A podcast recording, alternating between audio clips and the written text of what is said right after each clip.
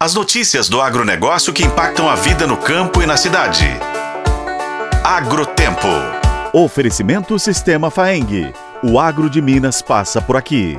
A agropecuária regenerativa é a nova forma de produção que deve gerar mais lucro e redução de custos e de carbono, ou na linguagem popular, menos poluição.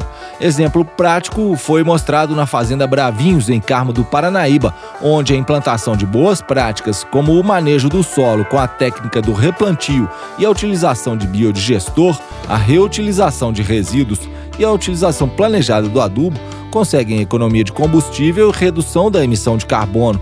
Mas a agropecuária regenerativa tem mais benefícios como explica o Luiz Gustavo Oliveira, da Embrapa Gado de Leite. É, essa exploração ela é fruto do ser humano, né? Em todas as atividades a gente tem essa visão ainda extrativista, de lucro máximo, que eu gosto de falar de expectativa. E quando a gente vem com pensamento regenerativo, a intenção é produzir, mas melhorar algo, né? Seria eu ter uma fazenda e querer deixar algo melhor para o meu filho, que vai deixar algo melhor ainda para as próximas gerações. Um pouco diferente.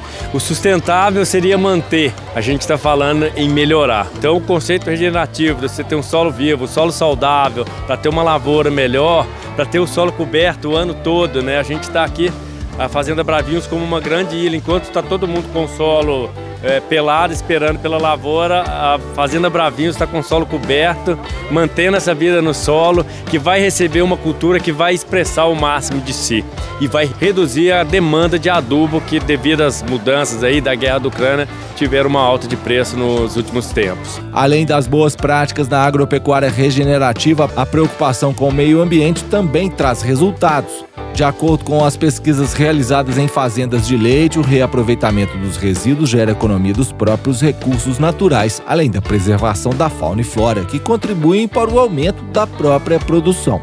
Eu sou o Roberto Melcaren e esse é o Agrotempo que você confere nos tocadores de podcast no site tempo.com.br. Oferecimento Sistema Faeng.